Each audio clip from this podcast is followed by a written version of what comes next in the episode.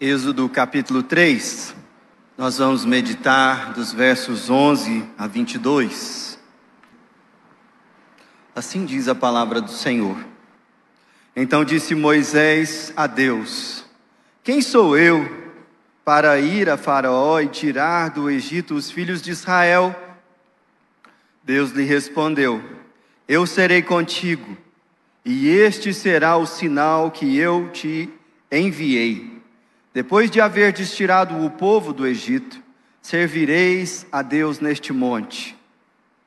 Disse Moisés a Deus: Eis que quando eu vier aos filhos de Israel e lhes disser: O Deus dos vossos pais me enviou a vós outros, eles me perguntaram, e eles me perguntarem: Qual é o seu nome? Que lhes direi? Disse Deus a Moisés: Eu sou o que sou. Disse mais: Assim dirás aos filhos de Israel: Eu sou, me enviou a vós outros. Disse Deus ainda mais a Moisés: Assim dirás aos filhos de Israel: O Senhor, o Deus dos vossos pais, o Deus de Abraão, o Deus de Isaque, o Deus de Jacó, me enviou a vós outros. Este é o meu nome eternamente, e assim serei lembrado de geração em geração. Vai, ajunta os anciãos de Israel e dize-lhes: O Senhor, o Deus dos vossos pais, o Deus de Abraão, o Deus de Isaac, o Deus de Jacó, me apareceu dizendo: Em verdade tenho, tenho visitado e visto o que vos tem sido feito no Egito. Portanto, disse eu: Far-vos-ei subir da aflição do Egito para a terra de, do Cananeu, do Eteu, do Amorreu, do Ferezeu, do Eveu, do Jebuseu, para uma terra que mana leite e mel. E ouvirão a tua voz, e irás com os anciãos de Israel ao rei do Egito, e lhes dirás: O Senhor, o Deus dos Hebreus, nos encontrou. Agora, pois, deixa-nos ir caminho de três dias para o deserto, a fim de que sacrifiquemos ao Senhor o nosso Deus. Eu sei, porém, que o rei do Egito não vos deixará ir, se não for obrigado por mão forte. Portanto, estenderei a mão e ferirei o Egito com todos os meus prodígios, que farei no meio dele. Depois vos deixará ir. Eu darei mercê a este povo aos olhos dos egípcios e quando sairdes, não será de mãos vazias. Cada mulher pedirá à sua vizinha e à sua hóspeda joias de prata, joias de ouro e vestimentas, as quais podereis porei sobre os vossos filhos e sobre as vossas filhas, e despojareis os egípcios. Só até aqui, essa é a palavra do Senhor. É interessante como nós vivemos numa época em que há uma pandemia de uma certa distorção da autoimagem. O que eu quero dizer com isso? Se você for nos consultórios psicológicos ou até mesmo no gabinete pastoral, você vai se deparar com um exército de pessoas que olham para si mesmo de maneira distorcida. E essa distorção, ela sempre é bem polarizada. De um lado estão aqueles que olham para si mesmo e falam: Eu não sou ninguém, eu não presto para nada, nada do que eu faço é bom, eu sou uma pessoa desprezível e eu sou muito inseguro por isso. E aqueles que conseguem admitir isso já estão um passo bem adiante, porque na maioria das vezes esses pensamentos são velados, são subconscientes, eles estão num espectro que a gente não consegue perceber, mas eles moldam tudo aquilo que a gente faz. Por outro lado, tem aquele também universo super alimentado pelas redes sociais e em especial pelos coaches, que fazem com que nós olhemos para nós mesmos e nos sintamos super-heróis, pessoas que podem tudo, que se mentalizarem um objetivo, aquilo será alcançado inexoravelmente, porque nós somos bons. E há um poder oculto em você que você precisa desbloquear para acessar o verdadeiro potencial do seu eu. E eu já podia até fazer um apelo aqui para terminar essa mensagem por aqui. Curiosamente, as Escrituras nos vacinam, nos advertem para erros que estão nos dois polos. E coisa difícil é ter uma autoimagem, uma percepção de si mesmo sadia. Nós percebemos que isso é possível quando lemos, por exemplo, Romanos capítulo 12, o versículo 3, que diz o seguinte: porque pela graça que me foi dada, digo a cada um dentre vós, que não pense de si mesmo além do que convém.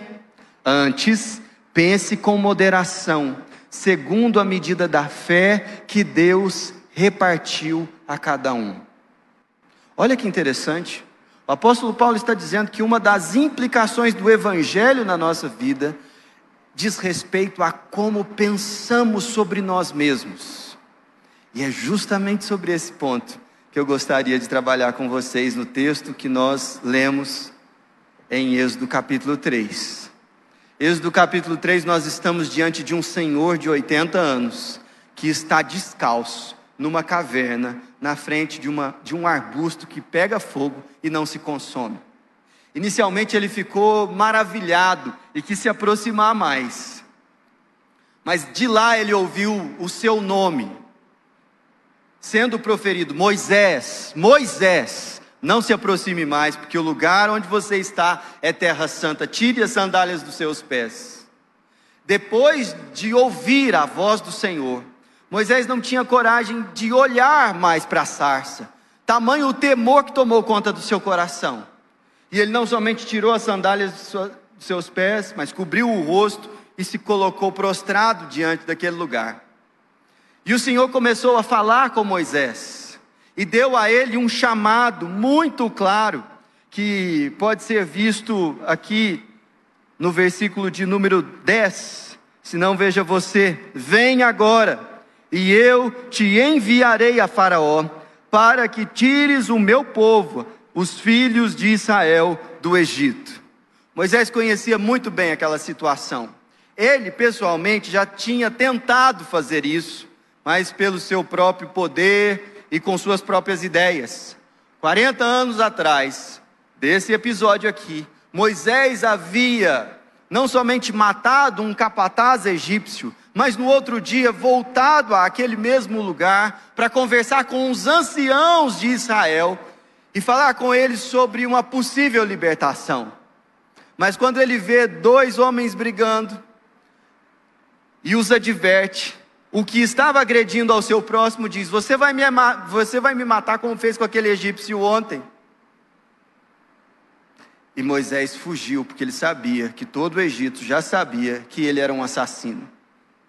Moisés ele olhava para si mesmo e ele tinha vergonha do que ele fez, porque aos olhos de Moisés ele havia estragado tudo e ele não estava de todo errado. E aquilo que ele tanto ansiava, Ver o povo dele livre, agora, já não podia ser mais uma realidade, não pelo menos aos olhos de Moisés. Mas caminhe comigo e veja que Deus continua a falar com Moisés e o comissiona, fala: volta lá e você vai tirar o meu povo do Egito. E Moisés, ele dá uma resposta muito tímida. Hoje nós começamos no capítulo 3, versículo 11, mas a sequência do capítulo 4 é uma desculpa atrás da outra de Moisés falar que não dá conta, que não é com ele, que ele é gago, que ele não consegue, Senhor procura outro, Senhor chama outro. E no centro de todas essas esquivas está aquilo que ele falou aqui no versículo 11 ele faz uma pergunta a Deus. E essa pergunta revela uma ignorância dele a respeito de si mesmo. Mas dá a nós a oportunidade de conhecer uma identidade que realmente importa. E essa identidade não é a de Moisés.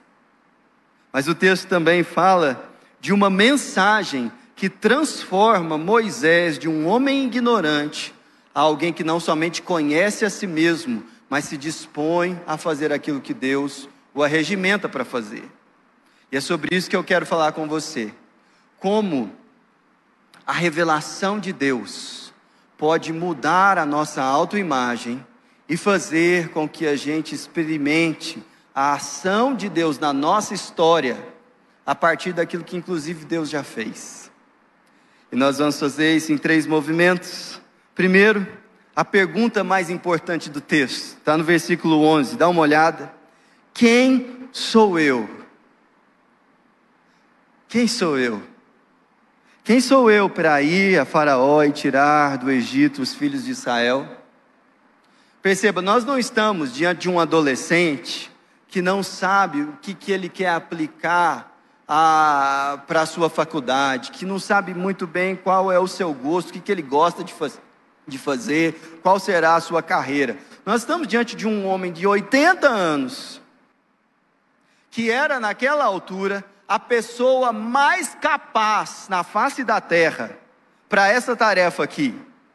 Moisés ele foi criado na cultura egípcia, com toda a erudição que lhe era acessível. Mas ele também era um homem do deserto, um homem de família, que sabia o que era sustentar pessoas em um ambiente inóspito. E Moisés, aqui experiente, Deus havia conservado nele vigor físico nessa altura da sua, da sua idade. E mesmo assim, ele diante do Senhor fala assim: Quem sou eu? Quem sou eu para fazer isso? É interessante que essa ignorância de Moisés a respeito de si mesmo não é uma coisa resignada a ele. Nós não sabemos quem nós somos. Não sabemos. E isso fica claro quando você tem que se apresentar ou escrever algo a respeito de si mesmo. É difícil se definir, se apresentar. Mas essa ignorância nossa, a nosso respeito, ela não é simplesmente uma realidade psicológica da gente se descobrir ao longo da maturidade. Ela é uma separação entre nós e o nosso Criador. Essa ignorância é fruto do fato de sermos criados à imagem e semelhança de um Deus que nós não conhecemos. E isso é complicadíssimo, porque nós somos feitos à imagem e semelhança de alguém que nós nunca vimos. E essa ignorância, ela tem fundo espiritual que desemboca na nossa vida diária. É por isso que Calvino, quando ele vai abrir as institutas, a sua obra magna, ele escreve algumas coisas muito interessantes. Não veja você. Ele diz o seguinte: quase toda a sabedoria que possuímos, ou seja, sabedoria sã e verdadeira, consiste em duas partes: o conhecimento de Deus e o conhecimento de nós mesmos. E ele continua: é certo que o homem jamais alcança um conhecimento claro a respeito de si, mesmo que se ele, é, mesmo se ele não olhou primeiro para a face de Deus. E então, depois de contemplá-la, passa a analisar e a olhar para si mesmo. Ele está dizendo: conhecer a Deus é o primeiro passo para conhecer verdadeiramente a si mesmo. E isso está colocado aqui no texto de um jeito muito interessante, porque Moisés fala, faz essa pergunta: Senhor, quem sou eu? E repara na resposta de Deus. Olha para o texto. A resposta está no versículo 12. Deus lhe respondeu: Eu serei. Serei contigo. A resposta de Deus a Moisés a respeito da identidade dele e da incapacidade dele essa pergunta retórica que Moisés faz na presença do Senhor é respondida não com um conteúdo sobre Moisés, mas com um conteúdo sobre Deus. Moisés pergunta: Quem eu sou? E Deus responde: Eu serei. É muito esquisito, é enigmático, é curioso, mas aquilo que está sendo dito a Moisés aqui, é dito a todos os profetas do Antigo Testamento e por boca de Jesus nós ouvimos direcionados aos apóstolos também. Eu serei contigo. Josué ouviu isso do Senhor, Jeremias ouviu. E a resposta que Deus dá a Moisés, que estava questionando sobre suas capacidades, sobre si mesmo. Moisés estava olhando para si e olhando para o tamanho da tarefa, Senhor, é impossível. E Deus o chama para olhar para Ele, olhar para Ele. Meus irmãos, andar com Deus, caminhar com o Senhor, pode nos fazer ter uma perspectiva mais realista e fiel de quem nós somos. Não inicialmente por conhecermos a nós mesmos, mas especialmente por conhecermos ao Senhor e o que Ele faz.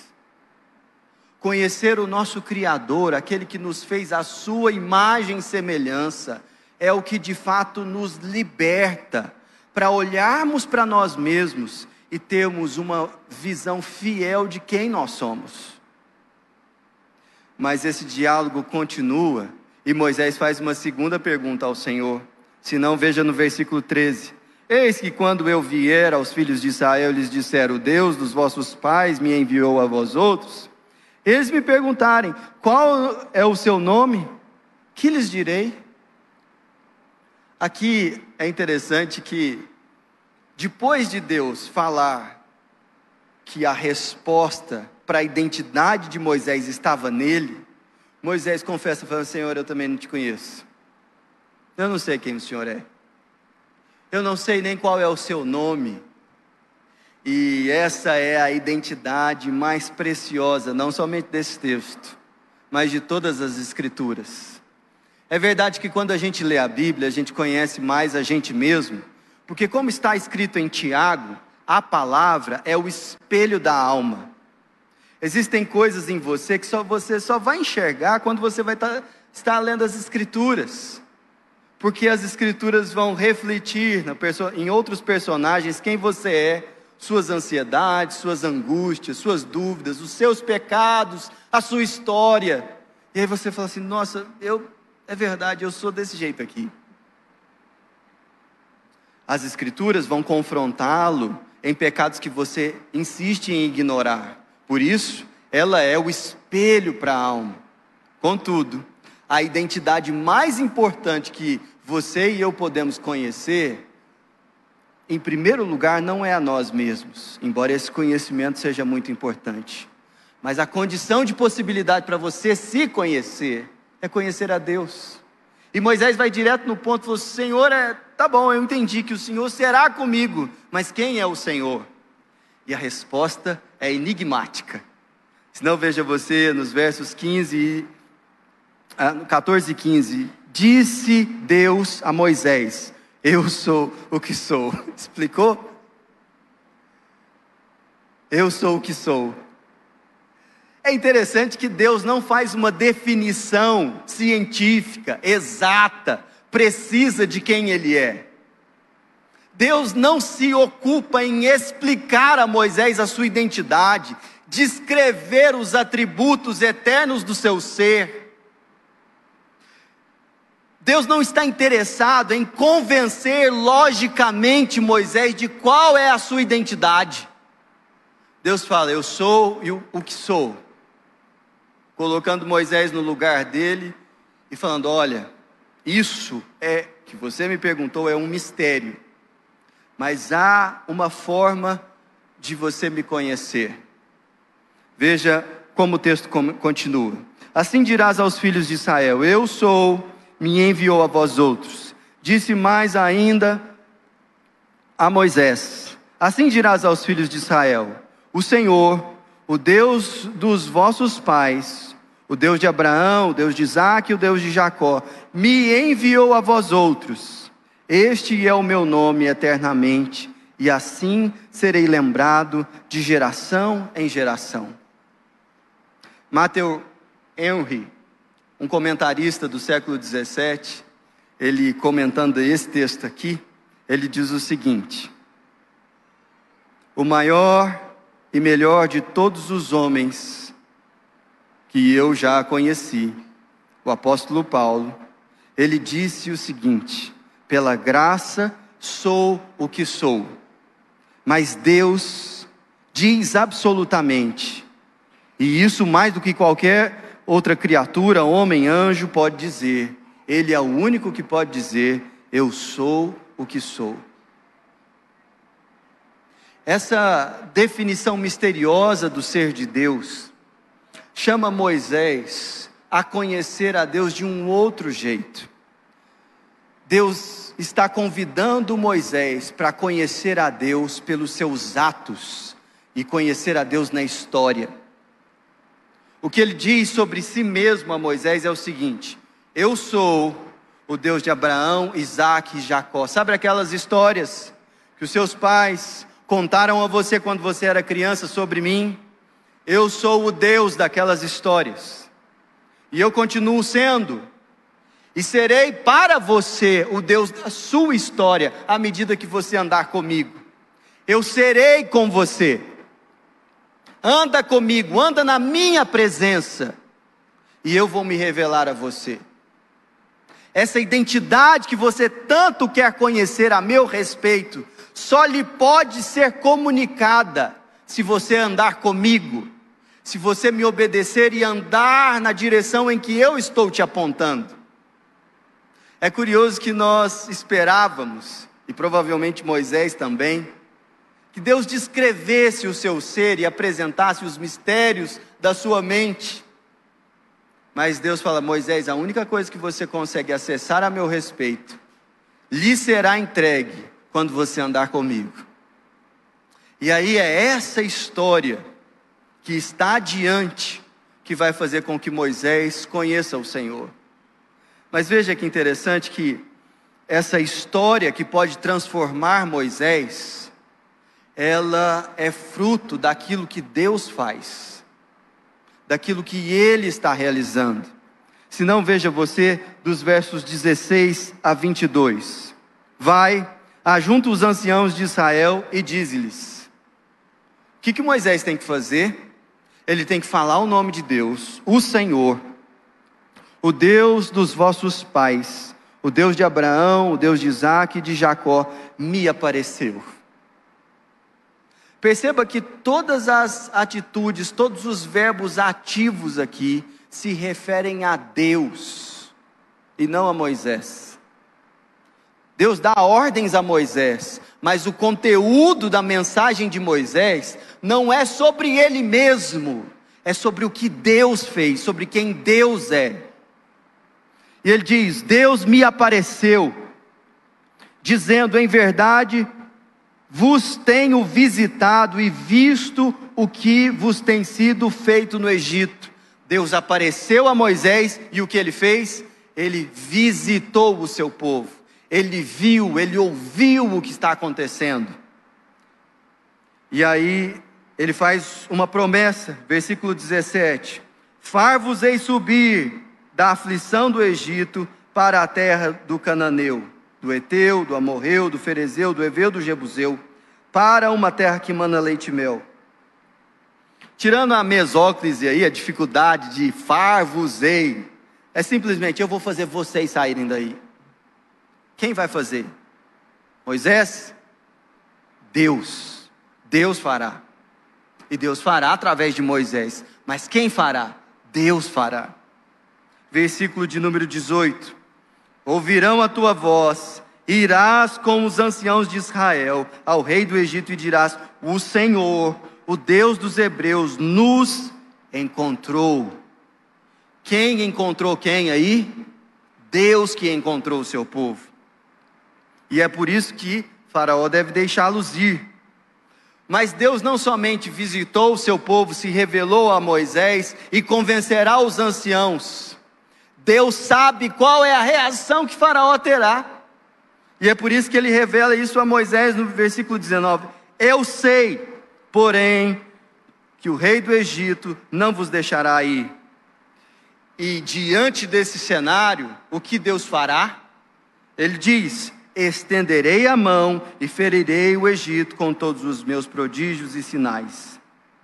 E ele não somente fará isso, mas há aí algo que parece contraditório, porque Deus promete, diante da rebeldia de Faraó, pilhar o Egito, mas isso não faria com que o povo saísse de lá em pobreza, em situação de miséria, porque o próprio Deus diz, versículo 21, eu darei mercê a este povo aos olhos dos egípcios, quando sairdes, não será de mãos vazias. Todos os agentes ativos dessa mensagem que Moisés recebeu, todas essas ações se referem àquilo que Deus fará. Sim, Deus chama Moisés à obediência, mas a uma obediência que levará Moisés a testemunhar que a salvação pertence ao Senhor, que foi Ele quem fez o que o seu povo tivesse liberdade. Bom, o que isso tem a ver com cada um de nós?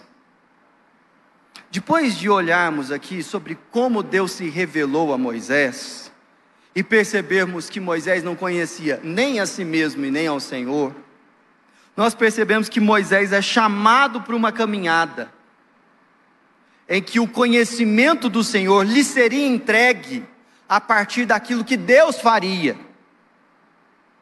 E a consequência desse conhecimento é que ele conheceria mais a si mesmo. Essa é a mesma dinâmica do Evangelho. A dinâmica do Evangelho é conhecer ao Senhor e a partir desse conhecimento conhecer a si mesmo. É por isso que nós começamos esse culto com Colossenses capítulo 3. Abra sua Bíblia lá, por favor. Veja que o apóstolo Paulo ele está falando exatamente a mesma coisa. Ele está falando sobre Jesus Cristo e aquilo que ele fez nos libertar para conhecermos a nós mesmos. Porque o capítulo 3 de Colossenses, dos versos 1 a 4, dizem o seguinte: Portanto, se fostes ressuscitados juntamente com Cristo, buscai as coisas lá do alto, onde Cristo vive, assentado à direita de Deus. Pensai nas coisas lá do alto, não das daqui da terra, porque morrestes. E aí eu quero chamar sua atenção para esse texto. A vossa vida, quem vocês são, a identidade de vocês está oculta juntamente com Cristo em Deus. O apóstolo Paulo falou assim: vocês não se conhecem e não sabem quem vocês verdadeiramente são em Cristo Jesus. Há algo oculto, misterioso a respeito de nós mesmos, que pode ser conhecido através do conhecimento de Jesus. Isso não é só o apóstolo Paulo que diz. Abra em primeira carta de João, 1 de João, capítulo 3. Veja que interessante o versículo 1.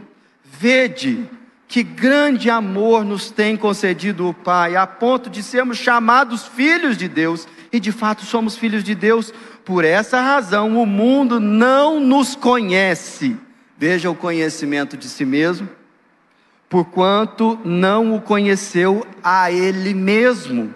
Amados, agora somos filhos de Deus e ainda não se manifestou o que haveremos de ser. Sabemos que quando ele se manifestar, seremos semelhantes a ele, porque haveremos de vê-lo como ele é. A promessa do Evangelho é que andar com Jesus faz você conhecer mais a si mesmo, ao conhecê-lo, ao percebê-lo. Nesse sentido, aquelas palavras enigmáticas de Jesus, nos seus diálogos com os apóstolos, nas suas exortações aos fariseus, começam a fazer muito mais sentido. Deixa eu dar um passeio com você nas Escrituras por alguns textos. Abra lá em João capítulo 8. Jesus está conversando e estava uma conversa dura com os fariseus. E lá no versículo 58 do capítulo 8 do Evangelho de João, ele diz o seguinte: Em verdade, em verdade vos digo, antes que Abraão existisse, o que está escrito aí? Eu sou. E mais, nesse mesmo capítulo, no verso 24, por isso eu vos disse que morrereis nos vossos pecados, porque se não crerdes que eu sou, morrereis nos vossos pecados e na vossa ignorância. Mas ainda no versículo de número 28, um pouquinho à frente, quando levantardes o filho do homem, então sabereis que eu sou. Aquele que apareceu a Moisés é aquele que foi crucificado na cruz. E hoje nós podemos conhecer verdadeiramente a Deus, porque Ele decidiu se revelar.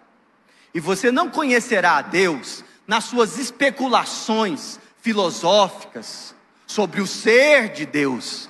Você conhecerá a Deus de um jeito que Ele se revelou. Deus se fez carne e osso para que você pudesse conhecê-lo. E é por isso que um ateu, em toda a sua inteligência ah, e suas especulações, está na direção exatamente oposta de conhecer o Senhor. Porque só dá para conhecer a Deus se relacionando com Ele. Deus não é uma especulação filosófica para que você fique pensando, elocubrando sobre ela. Deus é uma pessoa que se revelou em Cristo Jesus. E conhecê-lo fará você mais seguro de si. Não porque isso desbloqueará o seu potencial infinito, balela, conversa. Porque você saberá o que Deus pode fazer através de homens e mulheres que se confiam a Ele. Essa é a mensagem do Evangelho. Deus não chegou para Moisés e falou assim: Você é dez, você é o um máximo. E quando Abraão, Moisés, desculpa, na sua crise identitária, falou: Quem sou eu? Deus não virou para ele e falou assim: Deixa eu te falar quem é você. Deus falou: Deixa eu te mostrar quem eu serei para você. Como isso pode ser aplicado de maneira prática na nossa vida. Eu quero falar com você que é tímido, inseguro e reticente em liderar um pequeno grupo, em aceitar o desafio de discipular alguém, em se dispor a servir a Deus, trabalhando na sua obra, porque se acha incompetente porque se acha incapaz, porque entende que não está habilitado para isso. Deixa eu te dizer um negócio. Se você crê em Cristo Jesus, crê de verdade mesmo, você crê que Ele disse que estaria com você até a consumação dos séculos.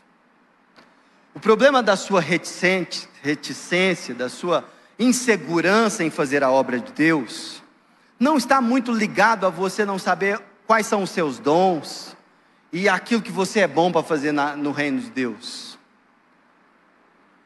O que você está, o que faz, está bloqueando você de dar frutos e de avançar, é que você está olhando demais para si mesmo.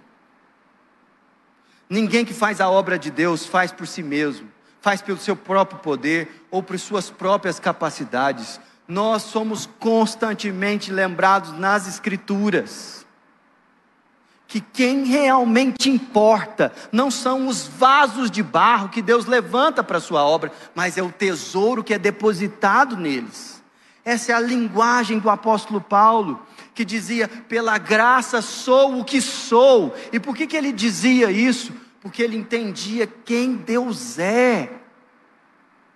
E se você é tão reticente em servir, eu queria fazer você pensar na possibilidade de você ainda não conhecer o Senhor se o seu olhar para si mesmo trava você na hora de servir, na hora de cumprir sua missão, na hora de orar com alguém, você precisa conhecer mais o Deus a quem você serve. Mas eu queria falar também, não somente com você que é inseguro no trabalho do Senhor. Eu queria falar com você que administra as, redes, as suas redes sociais como se você, a sua vida, a sua identidade fosse aquilo que mais interessa. Fosse aquilo que você pode oferecer a alguém. Vá para as redes sociais e você encontrará um narcisismo doentio. E um cristão de verdade pode usar as redes sociais, não tem problema algum. Mas aquilo que a gente realmente pode oferecer para o mundo não está ligado à nossa identidade, os nossos gostos, aquilo que a gente é, mas quem Deus é. Eu queria te fazer um desafio. Ao invés de oferecer aos outros somente o seu self, tente oferecer aquilo que realmente sustenta a sua identidade. Deus te capacitará para isso. Deus o capacitará para isso. Creia e vá em frente. Eu quero também fazer você que é super extrovertido, que chega num lugar e rapidamente consegue dominar todo mundo com a sua capacidade de comunicação e o bom humor, a pensar um pouquinho sobre essa sua extroversão. Louvado seja Deus porque você é assim. Mas você já parou para pensar na possibilidade de estar se escondendo dos outros e de si mesmo, diante da sua popularidade e diante da sua capacidade de mobilização? Até quando você vai fugir de quem você é? Até quando você vai tentar se esconder diante desses muitos personagens que você interpreta o tempo todo? Conhecer a Deus dará a você coragem para ser mais autêntico e menos palhaço, e menos zombador. Fará você ter coragem, de cara limpa, a falar para alguém daquilo que de fato compõe a sua identidade. Por fim, é bastante improvável que um ateu teórico tenha acesso até esse ponto a uma mensagem pregada por um pastor. Mas se você fica pensando e especulando sobre a não existência de Deus do ponto de vista filosófico, e está escutando essa mensagem até agora, talvez Deus esteja querendo falar com você. E nesse caso, você nunca conhecerá a Deus por especulação ou por tentativa de dedução lógica do seu ser. Não é assim que Deus se revelou. Deus se revelou na história, ele faz um convite. Venha caminhar comigo, venha aprender de mim, e você conhecerá a si mesmo. Eu não sou o conteúdo dessa mensagem. O conteúdo dessa mensagem é a pessoa de Jesus. E se você, ateu filosófico, está procurando respostas para suas muitas perguntas, você encontrará elas na pessoa de Jesus. Porque conhecer a Deus é conhecer o seu filho e perceber que conhecendo ele, nós também podemos nos conhecer. Por isso, o nosso apelo é para que você faça uma oração de fé. Sabe por quê? É a fé que nos dá acesso a esse conhecimento. Quando Moisés recebeu um sinal do Senhor, ele estava com a vara e também estendeu a mão sobre o peito e foi enfermo e depois curado.